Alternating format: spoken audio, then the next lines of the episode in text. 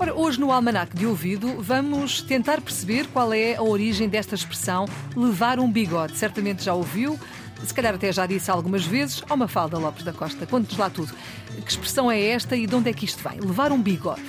É uma expressão muito coloquial, que é usada para referir alguém que foi derrotado ou humilhado, e apesar de não se encontrar uma explicação quanto à origem da frase, sabe-se que durante séculos barba e bigode eram o apanágio da nobreza e simbolizavam coragem e honra. Daí que cortar a barba ou o bigode aos que saíam derrotados no campo de batalha fosse uma prática muito comum em algumas partes do norte da Europa. Mas há uma curiosa origem da palavra bigode.